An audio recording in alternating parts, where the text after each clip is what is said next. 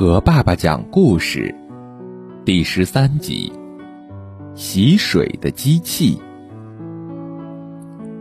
青蛙先生很爱干净，他每天要用很多的水来洗菜、洗衣服、拖地板。月底的时候一算，青蛙先生要交三十元的水费。天哪，我付的水费太多了！青蛙先生想，水能把东西洗干净，那什么东西能够把水洗干净呢？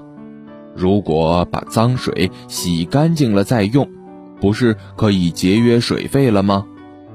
对呀，我来造一台洗水的机器。青蛙先生开始造那台洗水的机器，他忙活了好几天。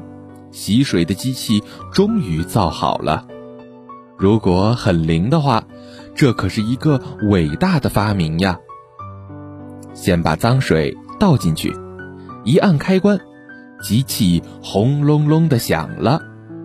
机器把脏水处理过后，脏水就变成干净的水了。一会儿，清水就流出来了。青蛙先生正好用这水去拖地板，拖完地板，再把拖地板的脏水倒进机器里，一按开关，机器又轰隆隆的响了。一会儿，脏水又变成了清水。青蛙先生又用这些水去洗衣服，青蛙先生很得意。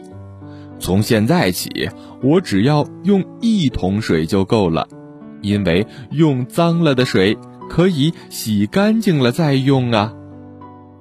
一个月过去了，收水费的先生又来了。这个月的水费，青蛙先生只要交一分钱。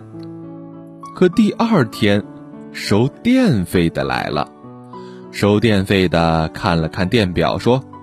这个月你要交三百元电费，青蛙先生吓了一大跳，怎么这么多？我从来没有用过那么多的电呢。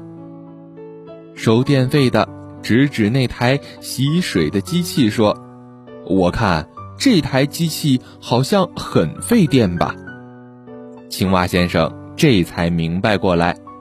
第二天，青蛙先生。只好把这项伟大的发明贴上了封条，因为和电费比起来，还是水费便宜呀。好了，今天的故事就到这里了，宝贝，晚安。